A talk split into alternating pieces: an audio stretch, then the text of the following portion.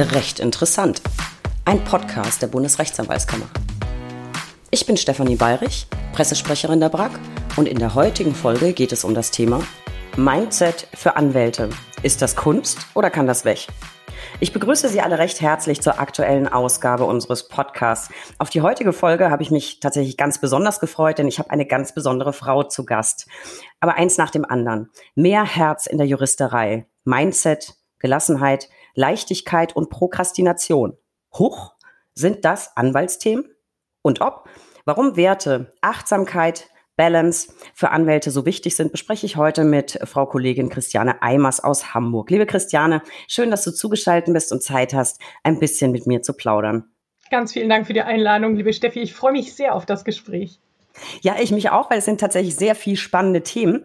Aber zu Beginn stelle ich dich erstmal ein bisschen vor. Du bist Rechtsanwältin, Fachanwältin für Arbeitsrecht, Partnerin bei Rechtsanwälte BEM in Hamburg, Mediatorin und Syndikusanwältin. Und last but not least bist du Trainerin für Seminare und Workshops im Bereich Kommunikation. Und du bist auch Referentin für Fortbildung nach 15 FAO für Fachanwälte. Und für mich das Spannendste, du bist die Gründerin von Inspired Law und Bloggerin. Liebe Christiane, das ist ja wirklich eine ganze, ganze Menge, was du da so machst. Und ich frage mich gerade, wann du das alles machst. Denn Mutter bist du ja auch noch. Also eine richtige Powerfrau. Deswegen habe ich mich auch auf das Gespräch so gefreut. Erzähl doch mal so ein bisschen von deinem Werdegang. Du hast ja wahrscheinlich nicht von Anfang an alles gleichzeitig gemacht. Womit ging's los?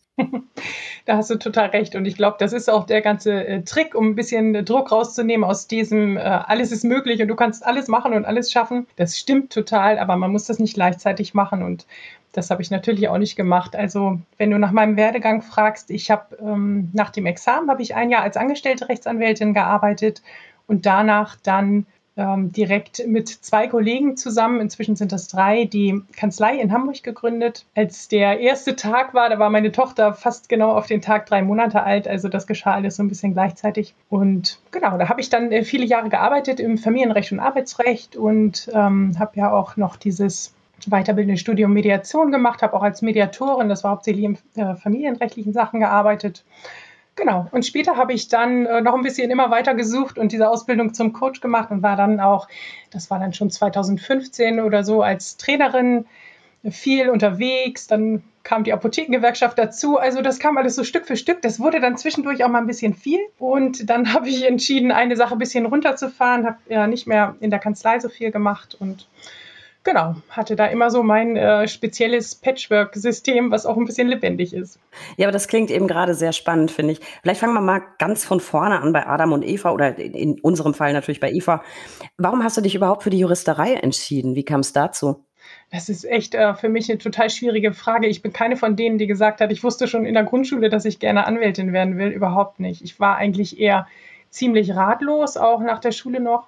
Ich hatte so Ideen wie, dass ich eigentlich Dolmetscherin werden wollte. Heute denke ich manchmal, irgendwie bin ich das auch geworden, bloß auf eine andere Art und Weise, als ich ursprünglich dachte. Ähm, ja, ich wusste nicht so recht wohin und habe dann äh, dieses klassische, ach, mit Jura, da hast du sehr viele Möglichkeiten gewählt und ich hatte wahrscheinlich auch schon so ein bisschen, ein bisschen also ich, ich mochte schon Regeln immer ganz gerne. Ich finde, es wäre schön, wenn wir gar keine bräuchten. Und eigentlich, das wäre so meine Idealvorstellung. Aber da das im Moment noch nicht funktioniert auf der Welt, ich finde, unser Rechtssystem ist ein echt gutes. Und mein Vater war bei der Kripo, da hatte ich immer ein bisschen mit Gesetzen schon zu tun.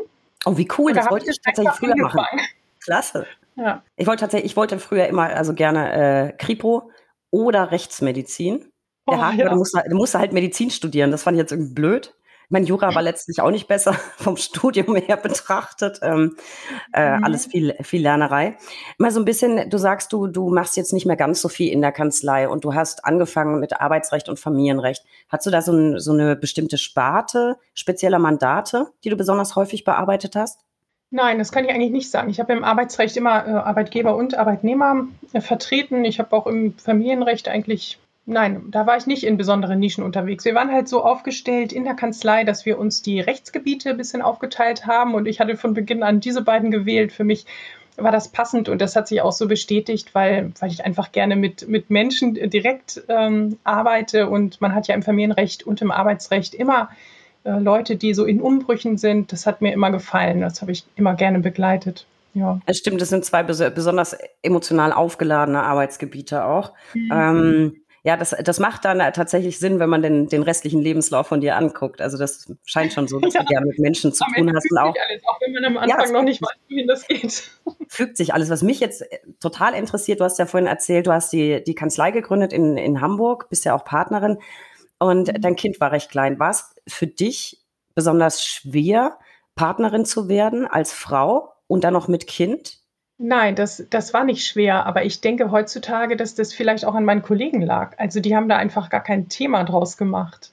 Ich habe die allerdings auch nicht gefragt. Also natürlich haben wir darüber gesprochen, wie ich die Dinge organisieren würde, aber da die abgepumpte Milch im Kühlschrank steht, das habe ich einfach so gemacht. also ja, das habe ich einfach gemacht. Ich glaube, ich habe vieles einfach so gemacht. Und es war keine Option in der Kanzlei, in der ich angestellt war zuvor die haben zu mir gesagt, ich kann richtig gerne bleiben und zwar in Vollzeit und mein Mann sollte dann ganz zu Hause bleiben. Und das war einfach nicht unser Modell. Wir waren ja beide gerade fertig, also ich, ich ein Jahr vorher, aber wir wollten da eine andere Kombination machen und das haben wir dann auch gemacht. Ja, aber das ist ein, ein Klischee, mit dem man immer wieder konfrontiert wird und teilweise ist es leider klein, äh, kein Klischee. Ich habe jetzt gerade auf Instagram von einer sehr geschätzten Kollegin äh, Theresa Frank einen Beitrag gesehen, ähm, mit welchen Vorurteilen sie konfrontiert ist. Und dann, ich krieg's nicht mehr genau zusammen, aber ich glaube, man hat zu ihr gesagt, also, äh, wenn du als Anwältin Karriere machen willst, kannst du nicht gleich, gleichzeitig Mutter sein, es sei mhm. denn, du hast einen Hausmann.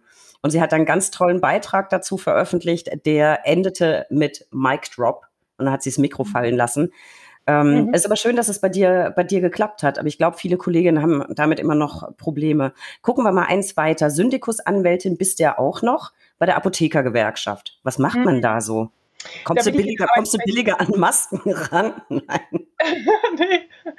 Das ist, ähm, das ist die arbeitsrechtliche Beratung, die ich dort mache. Das ist ähm, die Hauptgeschäftsstelle der Apothekengewerkschaft, die sitzt in Hamburg und äh, von da aus beraten wir sozusagen die Apothekenangestellten in ganz Deutschland. Und das ist äh, für mich eine tolle Sache, weil für die Mitglieder ist das ja wie so eine Rechtsschutzversicherung und die melden sich einfach sehr viel früher, als Menschen so extern zum, zum Rechtsanwalt gehen. Und man hat äh, unheimlich viel Möglichkeiten, da noch früh zu gestalten und Konflikte zu klären, bevor das alles so total eskaliert ist. Ja, das kann ich mir gut vorstellen. Privat gehst du ja zum Anwalt eigentlich erst, wenn es schon zu spät ist. Mhm. Häufiges Problem. Also ich habe mir das in meiner Kanzlei auch gewünscht, dass, dass doch der ein oder andere einfach ein bisschen früher gekommen wäre, dann hätte man vielleicht noch was retten können. Das klingt, ja. das klingt doch ganz spannend. Offenbar ist das für dich alles aber noch nicht genug, weil du hast dann ja noch Inspired Law gegründet. Das ist mit der Hauptgrund, weshalb ich dich auch eingeladen habe, weil ich das total spannend finde. Und mhm. du betreibst dann Blog, unter anderem unter dem Motto Inspiration, Mastermind und Balance. Und du bietest auch Coachings an, beschäftigst dich also sehr viel mit den Themen Resilienz, ähm, mit Werten, mit Achtsamkeit und letztlich auch so mit dem Thema Work-Life-Balance. Ich finde es ganz lustig, weil das sind auf den ersten Blick jetzt alles Themen, die ich nicht gerade mit dem Anwaltsberuf jetzt assoziiert hätte. Wie bist du dazu gekommen, dich mit diesen Themen zu befassen? Also erstmal für dich selber. Und was ist das eigentlich alles? Mindset, Resilienz? Hm. Also das ähm, wurde bei mir losgetreten durch diese Coaching-Ausbildung, die ich gemacht habe, die auch sehr viel mit persönlicher Weiterentwicklung zu tun hatte. Und ich habe ja danach weil ich nämlich auch genau dieser Meinung war, dass es nicht so zusammenpasst eigentlich, die Dinge sehr getrennt bearbeitet. Also ich war weiter in der Rechtsberatung und dann war ich als Trainerin und Coach unterwegs und ich habe das immer so ein bisschen als Oase und auch als Gegenstück zur Juristerei betrachtet. Bis ich irgendwann gemerkt habe, okay, all diese Dinge, die ich hier bearbeite, die machen mir auch die Arbeit als Anwältin total viel leichter. Und der nächste Schritt war dann zu sagen, okay, das sollte ich nicht geheim halten, sondern das sollte ich den anderen auch erzählen, weil so ein bisschen mehr Leichtigkeit, das können wir total gut gebrauchen. Und dann, ja, dann habe ich äh, mit diesem Blog angefangen. Ich war super aufgeregt, als ich das gestartet habe und ich habe dann nur so erleichterte und schöne Rückmeldungen ähm, bekommen und das hat mir total Mut gemacht, damit weiterzumachen und ich, ich bin auch davon überzeugt, dass das ein wichtiges Thema ist, gerade für, für Juristinnen und Juristen, das brauchen wir einfach, dass wir uns ein bisschen besser fühlen. Äh, das, das glaube ich auch. Und ich, ich verfolge ja sowohl deinen Kanal als auch den Blog. Und ich finde, du, du bringst das mit so einer wahnsinnigen äh, Leichtigkeit tatsächlich auch rüber. Das äh, wundert mich gar nicht, dass du nur positives Feedback bekommen hast. Ich bin ja auch so auf dich aufmerksam geworden. Würdest du sagen, dein, dein Leben hat sich ähm, stark verändert, seit du dich mit diesen Themen beschäftigt hast? Weil irgendwie wirkst, wirkst du auf mich sowieso immer entspannt und fröhlich. Liegt das daran, dass du dich damit beschäftigst oder bist du einfach so ein Typ? Also so ein Grundkern hat man sicherlich in sich, aber da hat sich in den vergangenen Jahren viel für mich verändert, ja. Also ich war schon, ähm, ich war schon über viele Jahre viel angestrengter. Das kann ich, glaube ich, schon sagen, ja. Neulich hat mal ein Kollege zu mir gesagt, als ich dich kennenlernte, da hattest du wie so eine Staubschicht über dir. das ist ja auch nett. ja, aber ich, ich glaube, das hat viel damit zu tun. Und übrigens, ähm, ich bin nicht immer fröhlich, ich bin auch nicht immer entspannt. Und das ist ja auch so ein, so ein Ding, wo man sehr aufpassen muss, finde ich, wenn man so in den sozialen Medien unterwegs ist. Das ist doch immer nur ein Ausschnitt. Zu mir hat mal eine Kollegin gesagt, wie geht denn das? Auch wenn du über was Doofes schreibst, dann kommt das mit so einer Leichtigkeit rüber. Und ich habe gesagt, ja, aber ich schreibe das nicht in dem Moment, wo ich, wo ich äh, sauer bin oder traurig oder so, sondern ich schreibe das hinterher. Und das ist ja auch so ein, äh, so ein Trick, so einen Schritt zurückzutreten und ähm, vielleicht ein bisschen humorvoll drauf zu gucken. Das ist etwas, äh, was ich kann. Aber natürlich, ich meine, das Leben geht ja weiter und es ist nicht immer alles easy peasy, auch bei mir nicht. Und ja, ich, was ich wirklich gelernt habe, ist, ähm, in solchen Situationen schneller wieder in meine Mitte zu kommen und, und weiterzugehen und auch bewusst da rauszugehen. Das ist, glaube ich, etwas, was man üben kann. Ja, und ansonsten bin ich, glaube ich, einfach meinem Kern ein bisschen näher gekommen in den letzten Jahren. Das, das klingt doch ganz, ganz wunderbar. Christiane, jetzt vielleicht für alle, die zuhören, sich mit dem Thema noch nicht so befasst haben. Was glaubst du, warum sollten sich Anwälte viel mehr mit, mit Themen wie Mindset und Resilienz beschäftigen? Was bringt einem das im beruflichen Alltag? Ich glaube, das ist diese Anstrengung, die wir uns ein bisschen leichter machen können. Also wir sind das ja von Beginn an gewohnt. Ich weiß nicht, wie du es erlebt hast. Ich fand das Jurastudium unfassbar anstrengend. Ätzend. Super ätzend. Und, ja, ätzend auch, genau. Und es bleibt ja anstrengend und wir gewöhnen uns so daran. Und wir denken, ja, das muss so sein. Ich, ich habe zum Beispiel früher immer gedacht, ja, Achtsamkeit, das ist alles ganz niedlich, das klingt gemütlich, aber das funktioniert natürlich nicht für mich. Ich bin Anwältin, bei mir geht das nicht. Ja, das ist, ähm, das stimmt nicht. Äh, auch wir können anders auf die Dinge gucken. Es, es liegt uns nur so ein bisschen fern. Aber ich glaube, dass das insgesamt total viel gesünder ist. Und man hört immer wieder so von Kollegen, die nah am Burnout sind oder die Kanzlei nicht mehr betreten können, solche Dinge, das finde ich total unheimlich. Da ist es äh, günstig, vorher ein bisschen zu gucken, wie man, wie man sich das alles ein bisschen stimmiger, leichter und gesünder machen kann. Ja, weil ich finde ja, dass tatsächlich Achtsamkeit, ich habe mich damit auch schon viel beschäftigt. Ich finde, ein ganz positiver Nebeneffekt ist ja Effizienz. Weil mhm. Dinge, die ich achtsam tue, die merke ich mir auch leichter. Also Klassiker, mhm. ich bin so ein, eigentlich bin ich so ein totaler Chaosknödel. Das be betrifft ja auch Dinge wie Haustür abschließen, mhm. achtsam machen, eine Mail an einen mhm. Kollegen besonders achtsam schreiben die verankern mhm. sich dann. Da muss ich nicht nochmal nachgucken, habe ich es jetzt gemacht oder habe ich das eigentlich schon erledigt, habe ich jenes erledigt. Und ich glaube, das ist so eins der Hauptprobleme, dass man gerade unter großem oder in großem Stress äh, Dinge möglichst schnell weghuddelt. Also jetzt gar nicht schlampig, aber einfach schnell erledigt, dabei mhm. aber nicht so, so wirklich achtsam handelt. Und mir geht's so, dass ich dann oft gar nicht mehr weiß, habe ich das jetzt notiert, habe ich die Wiedervorlage, habe ich das gemacht? Mhm. Wenn ich das achtsam mache, spare ich mir persönlich ganz, äh, ganz, ganz viel Zeit. Ein wirklich tolles Thema, das du auch beackerst, ist äh, Prokrastination.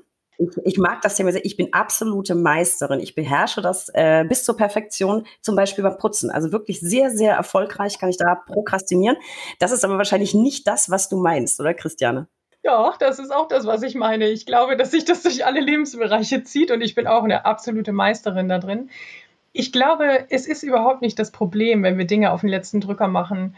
Äh, es ist auch so eine Berufskrankheit bei uns. Ne? Also durch diese Fristen, die verleiten ja dazu, sie auch auszuschöpfen oder möglichst ja. nochmal zu verlängern. Also ich kenne Kollegen, die reflexhaft immer einen Verlängerungsantrag stellen. Ähm, ich glaube, das Problem ist nicht, wenn wir, zu welchem Zeitpunkt wir die Dinge machen, sondern dass wir uns vorher schlecht fühlen. Das sollten wir abstellen. Und also wie, wie bei allen Veränderungen ist es immer so, wenn man bewusst drauf schaut, dann, ähm, dann kann man es sich sehr viel leichter machen. Denn wenn ich von Beginn an weiß, ich bin vielleicht jemand, der braucht auch den Druck der, der Mitternachtsfrist oder ich muss es zum Beispiel anderen erzählt haben, damit ich es wirklich mache, dann können wir das ja nutzen. Und äh, dann können wir auch vorher was anderes machen, ohne uns so schlecht zu fühlen. Dieses schlechte Gewissen, das, das hemmt ja so. Und ich glaube, ähm, bei vielen Dingen ist das auch gar kein aufschieben. Das, das ist etwas, was ich so gemerkt habe. Manche Dinge muss man auch einfach ein bisschen mitlaufen lassen und sacken lassen. Man muss nicht immer alles sofort beantworten oder so, aber dieses sich die ganze Zeit dabei schlecht fühlen, das möchte ich so ein bisschen abschaffen eigentlich.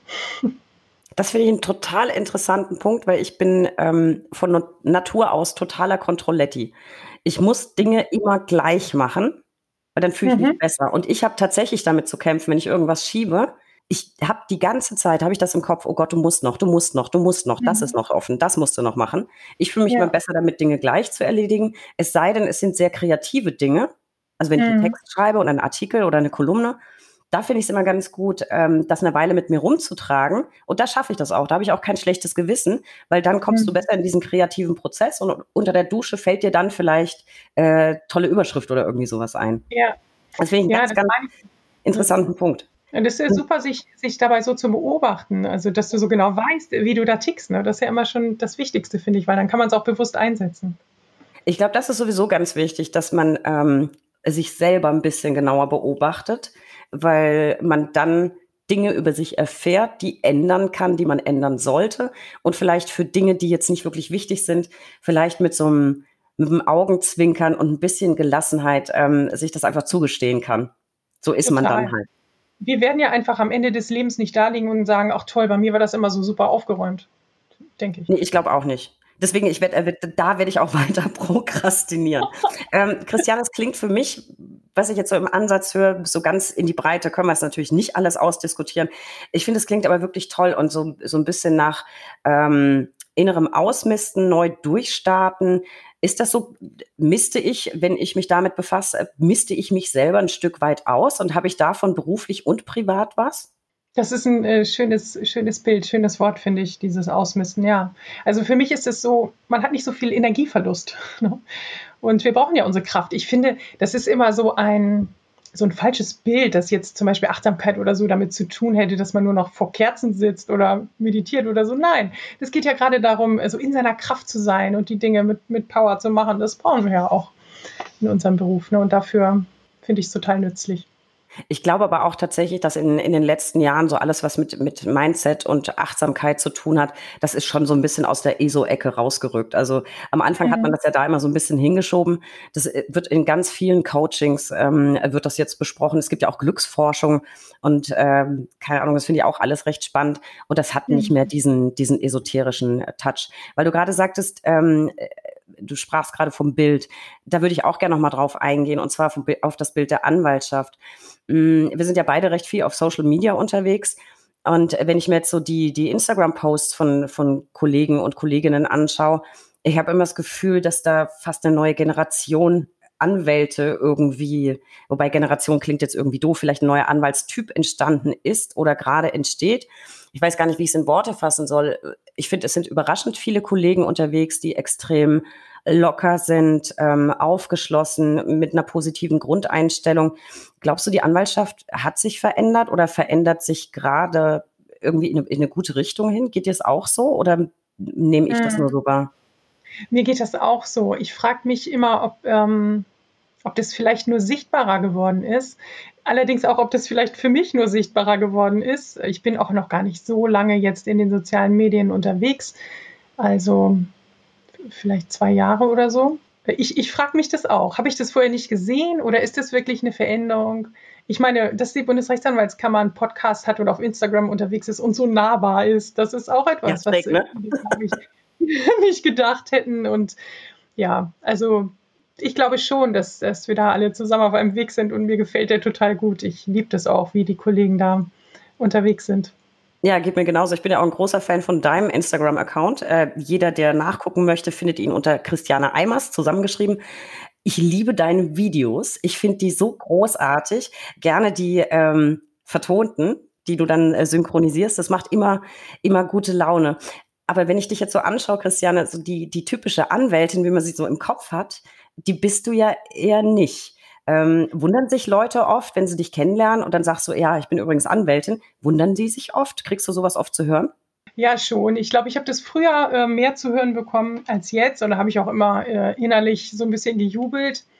Obwohl, wenn du so sagst, Instagram, da hat mich auch mal ein Kollege angeschrieben und gefragt, ob ich wirklich Anwältin bin. Echt wahr?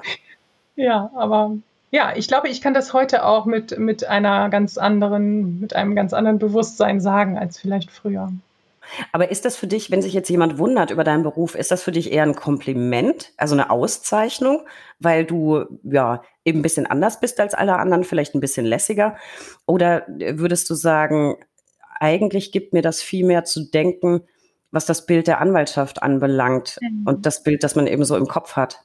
Ja, genau das. Das hat sich auch verändert. Also ich habe mich früher immer sehr gefreut, wenn jemand sagte, das hätte er nie gedacht dass ich Anwältin bin. Aber das ist natürlich ein Dilemma und das hat damit zu tun, äh, mit dem Bild, was, was in der Gesellschaft so von uns herrscht. Und das ist auch etwas, was es schwierig macht, finde ich. Ich wollte immer eine gute Rechtsanwältin sein.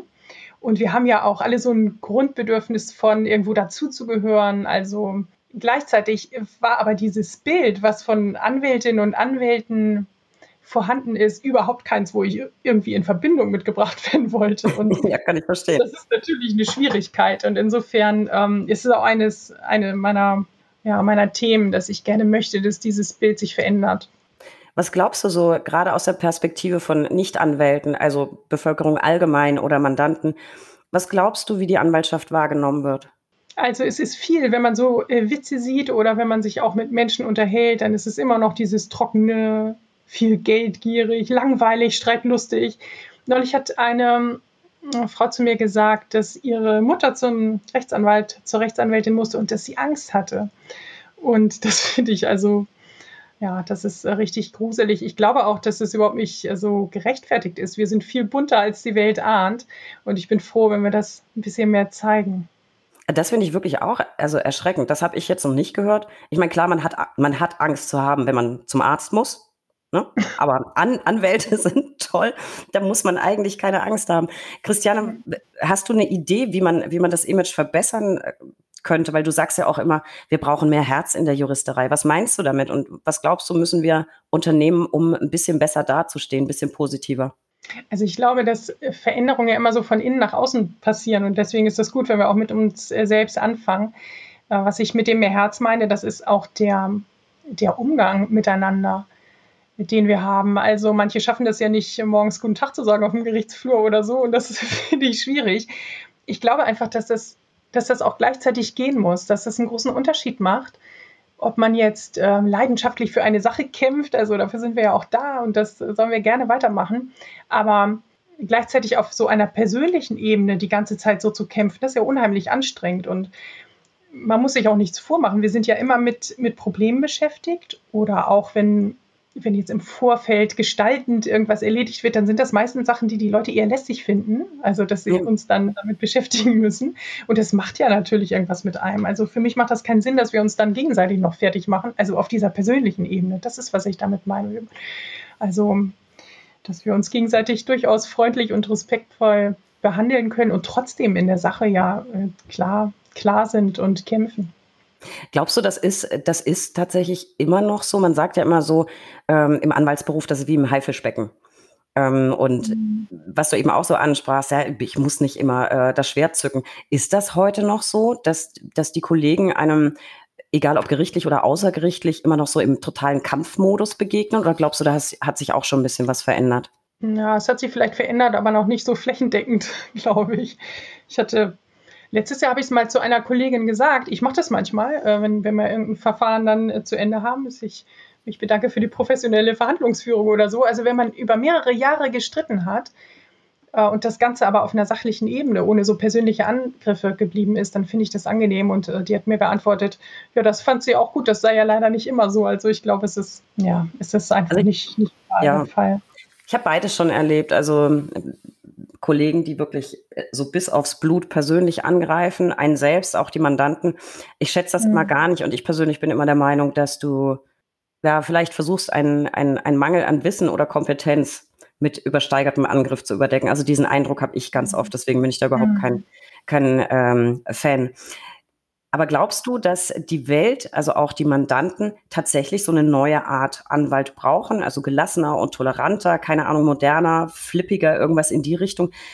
Wie ist für dich der ideale Anwalt oder die ideale Anwältin? Also einfach jeder so, wie er mag? Oder hast du ein bestimmtes Bild vor Augen, das du richtig gut findest? Ich habe kein bestimmtes Bild. Ich finde auch nicht, dass alle Anwälte flippig äh, sein müssen. Ich glaube, dass die Menschen ja unterschiedliche Bedürfnisse haben und dass es sozusagen für jedes Bedürfnis auch einen passenden äh, Typ Anwalt oder Anwältin gibt. Also ob, ob, du jetzt besonders jemanden brauchst, der kämpferisch ist oder mutig oder einer, der so ganz genau und detailverliebt ist und oder jemand, der pragmatisch ist und Lösungen findet. Also ich glaube, da gibt es ganz unterschiedliche Bedürfnisse. Und das ist toll, dass es da auch unterschiedliche Typen gibt. Also was ich mir wünsche, wäre so eine Wertschätzung dafür, dass wir unterschiedlich sind und idealer Anwalt, ideale Anwältin äh, ist für mich jemand, der so in seiner Kraft ist und in seiner Mitte ne? und der mit diesen, ähm, mit diesen Dingen, die er gut kann, mit diesen Talenten dann auch so, so rausgeht. Also ich glaube, das ist auch so ein Thema von, äh, von Diversität, also die auch bei uns selbst beginnt, dass wir uns selbst erlauben, eben mit den eigenen Stärken rauszugehen. Also vielleicht dann einfach, vielleicht kann man das doch runterbrechen. Der ideale Anwalt ist tolerant anderen gegenüber und sich selbst gegenüber. Das ist ja. doch vielleicht. Ach Mist, das wäre auch ein, das wär ein gutes Schlusswort gewesen, aber ich habe noch so viele Fragen. Wir notieren das aber mal für später. Was mich jetzt interessieren würde, Christiane, ähm, kommt das denn auch bei den Mandanten an? Also tatsächlich Authentizität? Ähm, und vielleicht auch eine gewisse Art von Leichtigkeit? Oder gibt es noch viele Mandanten, die das auch erwarten, dass du eben mit gezücktem Schwert in die Schlacht ziehst? Ähm, ich könnte mir vorstellen, dass es bestimmt Mandanten gibt, die jetzt vielleicht mit dem Vorurteil kämpfen müssen, ah, vielleicht ist er nicht so kompetent oder sie und ähm, ist gar nicht so seriös. Wenn man jetzt so mit Leichtigkeit und Freude auftritt, ist das ein Klischee? Bekommst du sowas oft zu hören? Eigentlich nicht, nee. Viele sind ja erleichtert und ich glaube auch ehrlich gesagt, dass das gleichzeitig geht. Also ich mache ja auch nicht die ganze Zeit Witze oder so. So ist das nicht gemeint. Nee. Ich kann auch total seriös ähm, sein. Das, ja, für mich schließt sich das nicht aus. Aber ich glaube, die, die Leute merken einfach, wenn man, ja, wenn man so ein bisschen mit den Dingen im Rein ist und, und da auch mit so einer Leichtigkeit drauf guckt. Ich glaube auch, dass du ähm, allein durch authentisches Auftreten, wenn man sich selbst treu bleibt, ja auch mhm. viel mehr mhm. Sicherheit ausstrahlt. Und ich glaube, das äh, spiegelt sich dann auch in dem Bild, das Mandanten von dir haben. Und ich glaube, mhm. jeder mit ein bisschen Feingefühl merkt dann schon, ist das jetzt ähm, eine Garderobe, die übergeworfen wurde oder ein Kostüm oder ist derjenige einfach so? Und ich glaube, dass man damit sehr viel mehr überzeugen kann, als mit irgendeinem Bild, das man nur versucht darzustellen. Ähm, vielleicht, äh, das würde mich jetzt nochmal interessieren, Christiane, hast du auf die Schnelle vielleicht so ein paar, zwei, drei Tipps, ähm, weil du ja auch, auch Coaching machst, für Kollegen, die jeder für sich so umsetzen kann im Alltag? Ja, also eine Sache, die mir immer hilft, äh, das habe ich, glaube ich, mal bei Sabine Askodom gehört, ist dieses mit dem Ärgern. Also wir kriegen ja auch häufig schlechte Nachrichten und so oder irgendwelche Schriftsätze, die uns nicht gefallen. Und sie hat mal gesagt, Ärger ist ein Reflex. Aber nach kurzer Zeit, so wie nach einer halben Minute oder so, ist es eine Entscheidung. Und das finde ich so wertvoll, weil ich glaube, dass es gut ist, sich nicht so die eigene Energie kaputt machen zu lassen durch die Dinge, die den Tag über passieren. Also das ist was, was für mich hilfreich ist. Und was diese ganzen anderen Themen angeht, ähm, die, die, du eben auch angesprochen hast, denke ich, das ist gut, wenn man sich nicht zusätzlichen Druck damit macht. Denn Stress haben wir genug. Und zum Beispiel zum Beispiel mit dem Zeitmanagement. Ne? Ich habe manchmal höre ich Kolleginnen, die sagen, oh, das ist alles so ein Stress. Ich muss unbedingt ähm, so über Zeitmanagement mal ein Buch lesen. Das habe ich auch schon. Ich habe nur keine Zeit, das zu lesen. ja, ist ja klar. Und das ist so ein Teufelskreis. Ähm, an, an der Stelle ist das gut, einfach Druck rauszunehmen und zu sagen, was ist denn jetzt vielleicht eine Kleinigkeit, die ich verändern kann. Das ist übrigens auch meine, meine allerliebste Lieblingsfrage. Wir sind ja häufig ähm, so, dass wir irgendetwas verändern wollen und dann sagen wir, ja, das geht, wenn ich da, weiß ich nicht, noch einen Kurs gemacht habe und andere Leute um mich habe und dies und das und das und lauter Bedingungen müssen erst noch geändert werden, bevor ich äh, losgehen kann. Und da ist meine Lieblingsfrage, die kann sich jeder mal stellen ähm, mit den Veränderungen, die er so haben möchte. Wenn all diese Dinge schon gegeben wären, wenn alle Voraussetzungen ideal wären für diesen Traum, für diese Veränderung, die du hast, was wäre dann dein erster Schritt? Und allermeistens kannst du den Schritt direkt gehen, ohne dass dieses ganze Brimborium vorher passiert ist. Und dann bist du ja mal auf dem Weg und dann geht es weiter. Da muss ich, das, das finde ich klingt sehr schön. Ich muss aber nochmal bei dem Ärger nachsetzen. Ähm, frage, ich frage für einen Freund.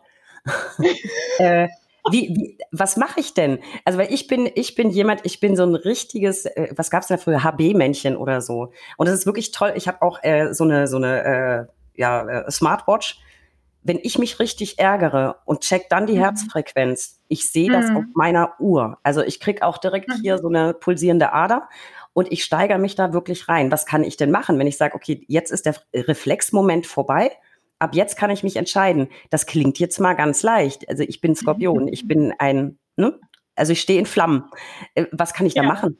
Ich glaube, dass das tatsächlich, ähm, du hast recht, es klingt leicht, aber es ist ein großer Schritt und trotzdem bleibt es eine Entscheidung. Also zu mir hat auch mal jemand gesagt, oder ist es nicht einfach so, ich bin eben so, dann ärgere ich mich. Also, natürlich, das kannst du ja so machen, aber die Frage ist doch, also ob du, ob du das möchtest, ob du diese ganze Energie da reingeben möchtest. Und was einem dann hilft, das können ja unterschiedliche Dinge sein. Also so wie eine Unterbrechung der Situation finde ich zum Beispiel hilfreich. Ne? Also wenn man in irgendeiner Spirale drin ist, dann ist das ja bei jedem unterschiedlich. Manche hören dann vielleicht einmal laut Musik oder manche müssen den Raum wechseln oder bei manchen reicht es schon, wenn sie sagen, jetzt atme ich ja dreimal tief durch. Das dauert ja auch nicht lange, aber irgendetwas, ähm, was, was so diese Spirale unterbricht. Also das hängt auch wieder sehr davon ab, glaube ich, wie man tickt. Aber wenn man sich ein bisschen beobachtet, was hilfreich ist in, in so Situationen, für mich sind das immer entweder Unterbrechungen oder eben so die Ebene zu wechseln. Wenn man das ein bisschen übt und mal von oben drauf guckt, was machst du da jetzt eigentlich gerade, dann ist das super hilfreich. Das, ich, das mit der Unterbrechung, das werde ich mal, äh, das werde ich mal ausprobieren. Ist tatsächlich witzigerweise kriege ich das auch immer vom, vom Tiertrainer für Franz zu hören. Ja, also Situation, wenn er nicht hört, Situation unterbrechen. Vielleicht probiere ich das bei mir selber auch mal aus, weil ich steigere mich tatsächlich wahnsinnig rein, wenn ich mich ärgere und das dann auch einen ganzen Tag. Ähm, Zeitmanagement, mhm. auch ein ganz interessanter Punkt, den du eben angesprochen hast. Ich bin auch so jemand, ich bin anfällig dafür, sowas auszuprobieren. Ich habe mir eine ganz tolle neue App geholt. Ähm, ich habe vergessen, wie sie heißt. Also irgendwie soll die das Chaos im Arbeitsalltag ähm, mhm. beseitigen und feste Routinen schaffen. Mit dem Ergebnis, dass ich jetzt immer den Rest der Woche aufgeplöckt bekomme, was ich alles nicht geschafft habe. Ich finde es ganz furchtbar. Ich habe die jetzt wieder gelöscht. Mhm. Gibt es irgendwie einen Tipp, wie ich entspannt, aber effizient und trotzdem locker durch meinen Tag komme? Die Frage ist ja, ob, ob feste Routinen sind, das, äh, ob, ob feste Routinen das sind, was du brauchst und magst. Weil hört sich jetzt gerade nicht so an für mich. Ich, ich glaube, es ist immer günstig zu gucken, welche Sachen einen wirklich unterstützen. Also in, in den Stärken, die man ja hat. Und wenn du sagst Zeitmanagement, dann mag ich das Wort eigentlich gar nicht so gerne. Ich finde Energiemanagement immer so ein bisschen schöner. Also zu gucken, was sind die Dinge, in die ich einfach Energie die ganze Zeit nur reingebe und was sind die Dinge, aus denen ich auch Energie ziehe. Das kann ja auch Arbeit sein. Also mir jedenfalls gibt es manchmal total viel Energie, wenn ich irgendwas äh, Cooles da geschafft habe. Aber ähm, dafür so einen Ausgleich zu sorgen und auch so vielleicht auf den Tag oder auf, der Woche, äh, auf die Woche gesehen, das so ein bisschen ausgewogen sich zu gestalten.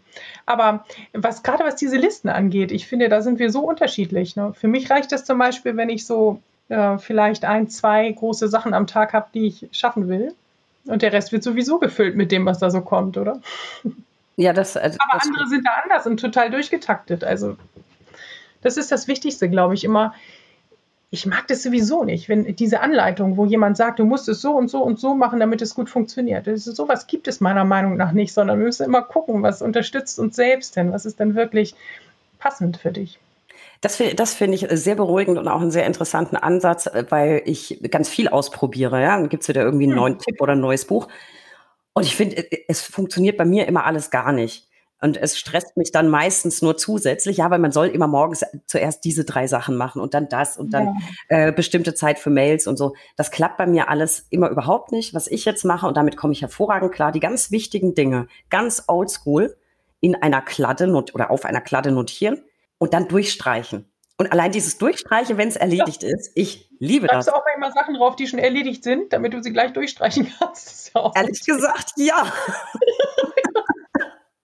ja, weil das ist, das muss der Vollständigkeit halber ja sein und ich habe es erledigt. Also darf ich es auch hinterher noch aufschreiben, um es dann sofort durchzustreichen. Ja, ich mache ja. das. da bin ich wenigstens damit ja nicht alleine. Hm. Also ich liebe das auch, wenn du sagst, diese ganzen Bücher, ich ziehe mir das auch alles rein. Man muss das aber nicht alles von vorne bis hinten umsetzen, weil das ist meistens die Lösung, die die Person eben für sich gefunden hatte. Aber häufig ist ja so eine Kleinigkeit dabei, die man irgendwie dann integrieren kann. Und das, dafür finde ich das auch super. Ja, finde ich, finde ich auch sehr gut. Und wie schön, ich bin wirklich beruhigt. Ich hätte, ich habe überlegt, ob ich es zugeben soll, dass ich das mache mit dem Nachtragen und Durchstreichen. Aber Gott, wir sind ja unter uns, Christiane. Ich mache das ähm, auch so. ja. Ähm, außer über die Themen Leichtigkeit und Gelassenheit mh, mm, sprichst du auch noch über das, über das Thema Empathie. Findest du, dass der Anwaltsberuf per se ein empathischer Beruf ist? Oder wäre es einfach nur besonders wichtig, empathisch zu sein? Also beides, glaube ich, ja. Ich glaube, dass wir die Empathie brauchen im Anwaltsberuf. Ich denke auch nicht, dass das verloren gehen wird mit, mit allen ähm, neuen Möglichkeiten, die es so gibt. Ja, klares Ja. Brauchen wir und, und haben wir auch. Manchmal ist es ein bisschen verschütt gegangen, aber das kann man wieder rausholen. Ja, ich, ich glaube das auch. Also an sich, glaube ich, ist es eine Grundvoraussetzung für den Anwaltsberuf. Und ich bin ja ein mhm. großer Befürworter des Anwaltsberufs. Ich, ich mag meinen Job sehr. Ich glaube, dass es manchmal im Alltag und im Stress ein bisschen verloren geht. Ähm, mhm. Ähm, hast du denn ein paar Tipps für Kollegen und Kolleginnen, die an sich vielleicht empathisch sind, das aber im Alltagsstress total verlieren und vergessen? Weil es ist ja ganz wichtig auch, um die Mandanten gut zu betreuen.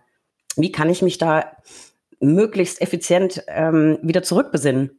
Wie kann ich im, im Alltag ein bisschen empathischer sein? Ehrlich gesagt glaube ich, dass das auch wieder viel mit dem zu tun hat, ähm, im Moment zu sein, nicht alles gleichzeitig zu machen. Denn wenn ich äh, zum Beispiel in der Besprechung bin und ich weiß, was ich, was ich eigentlich äh, gerade jetzt noch alles tun müsste äh, und denke immer daran, dann kann ich ja nicht, nicht wirklich, also Empathie, Wertschätzung für die Person aufbringen. Und das ist etwas, was, ja, was, was ich super hilfreich finde, dieses trotz aller Aufgaben, die irgendwo warten, in dem Moment, in dem ich mich dafür entschieden habe, eine zu machen, die dann auch zu machen und, und gerade im Kontakt mit Menschen dann einfach ähm, ganz bei dem Menschen zu sein. Der kann ja nichts dafür, dass ich noch andere Sachen auf dem Zettel habe. Das stimmt. Also das heißt, da schließt sich der Kreis. Wieder sind wir wieder beim Thema Achtsamkeit. Mm, ja, also, was, was mir so an dir gefällt, du bist wirklich für mich ein sehr, sehr positiver und sympathischer Mensch. Ähm, trotzdem oder gerade deswegen bist du Anwältin geworden. Christiane, äh, Hand aufs Herz, liebst du deinen Beruf? Würdest du dich wieder für diesen Beruf entscheiden? Ich habe meinen Beruf lieben gelernt, glaube ich, über die Jahre. Ähm, die Christiane von heute würde vermutlich was anderes machen, ehrlich gesagt. Aber ich mache mir da keine Vorwürfe. Ich glaube, dass man Entscheidungen immer nur treffen kann in dem Moment, mit dem, mit dem Wissen, mit dem, was man in dem Moment zur Verfügung hat. Und ich habe inzwischen sehr viel Respekt für meinen Weg. Und ja, es, es gibt äh, sehr viel, was ich an dem Beruf liebe. Ganz oben steht die Freiheit. Es ist wirklich ein freier Beruf und Freiheit ist mein höchster Wert. Insofern passen wir sehr gut zusammen, auch wenn ich das nicht immer direkt so gesehen habe. Mein Beruf und ich. Ja, vielleicht hat auch äh, gerade der Beruf äh, dich ein Stück weit zu dem gemacht, was du jetzt bist. Und vielleicht ist es ja ganz wertvoll, dass wir so jemanden eben in der Anwaltschaft haben. Vielleicht soll es viel mehr davon geben. Ähm, äh, Christiane, du machst ja wirklich ganz viel. Wir haben es eingangs ja so ein bisschen, bisschen erörtert. Von diesen ganzen beruflichen Aufgaben, das sind wirklich eine Menge. Was machst du am allerliebsten? Ich glaube, dass je mehr man so an sein Innerstes kommt, sozusagen, dass die Aufgabe gar nicht mehr so entscheidend ist. Also ich liebe es einfach, Leute zu ermutigen und zu so Perspektivwechseln anzuregen. Ich liebe es auch zu informieren und zu beraten. Und das ist egal. Das kann ich im, im Workshop machen oder wenn ich da als Trainerin unterwegs bin. Und das kann ich auch in der Rechtsberatung machen. Die Leute einfach informieren, damit sie gut entscheiden können ähm, über ihre Sache. Insofern habe ich das wirklich in allen Bereichen und das ist nicht so abhängig von der, von der Aufgabe. Aber ja, das, dieses Inspired Law, das ist schon so ein Herzensprojekt von mir, weil da einfach alles so zusammenkommt. Ne? Da habe ich alles reingeworfen und da ist einfach alles von mir drin. Deswegen ist das schon etwas, was mir sehr am Herzen liegt. Das finde ich ja mal wirklich beneidenswert zu sagen, eigentlich ist die Aufgabe fast egal, ich mache alles gern. Ich kann das äh, jetzt von mir nicht unbedingt behaupten. Ich muss ganz viele Dinge auch machen. Also ich kann viel schöne Dinge machen in meinem Job, aber es gibt auch immer wieder Dinge, die ich wirklich voll ätzend finde. Ähm, aber auch da tut's gut, wenn man sie denn letztlich irgendwie erledigt hat. Christiane, jetzt haben wir ganz viel auf den, auf den Job geguckt. Ich will jetzt noch ein bisschen privater werden, nur so ein bisschen Gossip. ähm, Würdest du sagen, dass äh, die, die Befassung mit diesen ganzen Themen, mit Resilienz und Achtsamkeit, äh, dass die privat auch ganz viel für dich verändert hat oder nur für den Job? Ich glaube, dass ich auch privat entspannter geworden bin.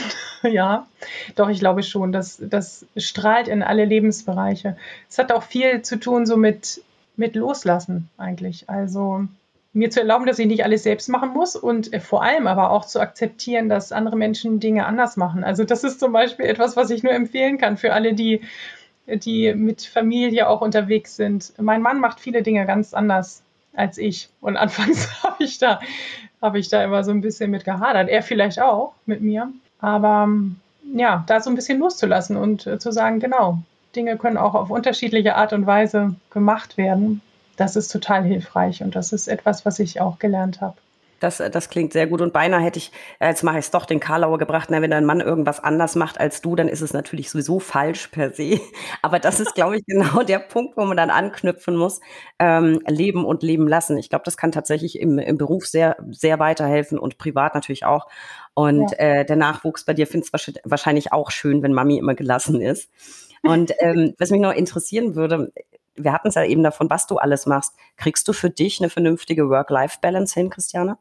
Ja, also Work-Life-Balance, da machst du jetzt ja ein Fass auf, weil ich finde das eigentlich ein schwieriges Wort an sich. Äh, für mich bedeutet das nicht, dass, ja, dass irgendwie verschiedene Bereiche immer so, so vollkommen getrennt sein müssen oder so. Für mich gibt es unterschiedliche Phasen. Äh, manchmal liegt einfach viel an, dann mache ich das, dann mache ich wieder weniger. Also das ist überhaupt nichts Starres für mich. Und das das finde ich zum Beispiel auch schwierig bei so Tipps, die man manchmal bekommt. Ich muss nicht am Wochenende die ganze Zeit, ähm, weiß ich nicht, in der Hängematte liegen oder so. Nein, man darf auch am Wochenende arbeiten, wenn man gerne in Ruhe mal was wegarbeitet, ohne dass jemand anruft oder so. Und ja, also ich glaube, so insgesamt zu gucken, was gibt mir Energie, was, was brauche ich so für meine Balance und auch zu akzeptieren, dass ich das in den verschiedenen Lebensphasen verändern darf, weil unterschiedliche Dinge vielleicht gerade wichtig sind oder manchmal passieren Dinge, die plötzlich äh, wichtig werden im Leben und das immer wieder so auszubalancieren, das scheint mir so ein Schlüssel zu sein. Und ich glaube, ja, auch das ist etwas, was ich gelernt habe, aber für mich fühlt sich das so gut an, wie das im Moment ist. Das, das klingt hervorragend. Ich mag beim Begriff Work-Life-Balance nicht, dass er so tendenziös ist, weil die Arbeit mhm. steht zuerst. Also das finde ich ist, ist schon so eine mhm. Tendenz, die ich irgendwie an diesem Begriff persönlich mhm. nicht mag. Und ich glaube mhm. auch, also wenn es denn eine Balance geben muss. Ich kriege die seit Corona nicht so gut hin, aber das geht auch wieder vorbei. Ich glaube, ja. das sind in, in jedem, in jedem Job gibt es das so Phasen, da ist besonders viel zu tun, dann ist wieder besonders wenig zu tun und das, da muss man, glaube ich, einfach einen guten Ausgleich finden und die Zeit, die man denn frei hat, und da sind wir wieder beim Stichwort Achtsamkeit, die dann auch achtsam äh, zu erleben und zu genießen. Finde ich auf jeden Fall ähm, ja einen sehr, sehr schönen Schlusspunkt. Jetzt sind wir schon so ein bisschen privat, Christiane. Jetzt kommen wir noch zu meiner persönlichen Lieblingskategorie, die drei Ls. Der Buchstabe L kann für so vieles stehen. Lieblingsurteile, Lieblingsgetränke, Lieblingsfachbücher. Und für dich habe ich die drei folgenden Ls, liebe Christiane. Wenn du es verraten kannst im Rahmen der Verschwiegenheitspflicht, dein Lieblingsmandant. Ja, äh, ich habe einen vor Augen, das sage ich natürlich nicht, wer das ist, aber für mich ist der Lieblingsmandant und übrigens ist das etwas, was ich wichtig finde, sich mal zu überlegen, mit wem, für wen arbeitet man denn gerne. Das ist einer, der, der so Verantwortung übernimmt, der nicht vorher googelt und der auch nicht nur rumjammert über, wie die Welt schlecht ist, sondern äh, der mit seiner Sache kommt, meine Informationen nimmt und dann entscheidet. Also ja. Er darf auch am Ende Blumen bringen, aber es ist nicht Voraussetzung. Lieber Blumen oder lieber Pralinen? An alle Zuhörer. Fragt die Keksfluencerin. Die Keksfluencerin. Im, Im, Zweifel beides. Im Zweifel, am besten ist immer die Kombination Blumen, Pralinen und eine Flasche Wein. Das finde ich ist immer so das ideale Dankespräsent. Abendgeredet, genau. Und tatsächlich, ich bin überrascht, ich sehe es immer wieder auf Instagram, gibt es heute noch. Das gibt es heute tatsächlich noch gelegentlich. Ich glaube nicht mehr so häufig wie früher. Mein Vater war ja so äh, ähm, ja, so in einer kleinen Stadt Anwalt für alles. Der hat regelmäßig mal einen Schinken vorbeigebracht bekommen oder ja. ein Käseleib oder ein Brot oder mein, hm. mein Favorit, ein Fresskorb. Das ist mir noch nie passiert. Also mal ein Blümchen oder so schon, aber ähm, wenn jetzt Mandanten zuhören, wir lieben alle Fresskörbe. Wenn wir was gut gemacht haben, wir freuen uns über Fresskörbe.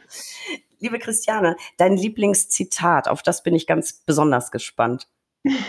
ja, ich habe eigentlich richtig viele Lieblingszitate. Ich, ich bin so ein, ich mag auch diese Kalendersprüche und Postkarten und all das. Ein Lieblingszitat, was ich habe, das ist von Karl Valentin, der gesagt haben soll, wenn es regnet, freue ich mich. Denn wenn ich mich nicht freue, regnet es auch. Und das finde ich so schön. Es hat mit all dem zu tun, was wir gerade schon besprochen haben. Das ist ein sehr schönes Zitat und das ähm, müssen nachher unbedingt alle noch mal so ein bisschen nachwirken lassen, wenn wir denn fertig sind mit dieser Folge. Und äh, was, ja, ich kann es nicht anders, du hast es selber gesagt, Kekse und so. Dein Lieblingsessen? Mein Lieblingsessen? Ich habe es gerne einfach. Ich esse am allerliebsten Ofengemüse, also sehr viel verschiedenes Gemüse in den Ofen. Das ist mein Lieblingsessen. Mit Olivenöl und Meersalz und so, so. Ja, genau. Rosmarin und so. Das, das ja. ist aber tatsächlich auch lecker und es ist einfach, esse ich tatsächlich auch gern.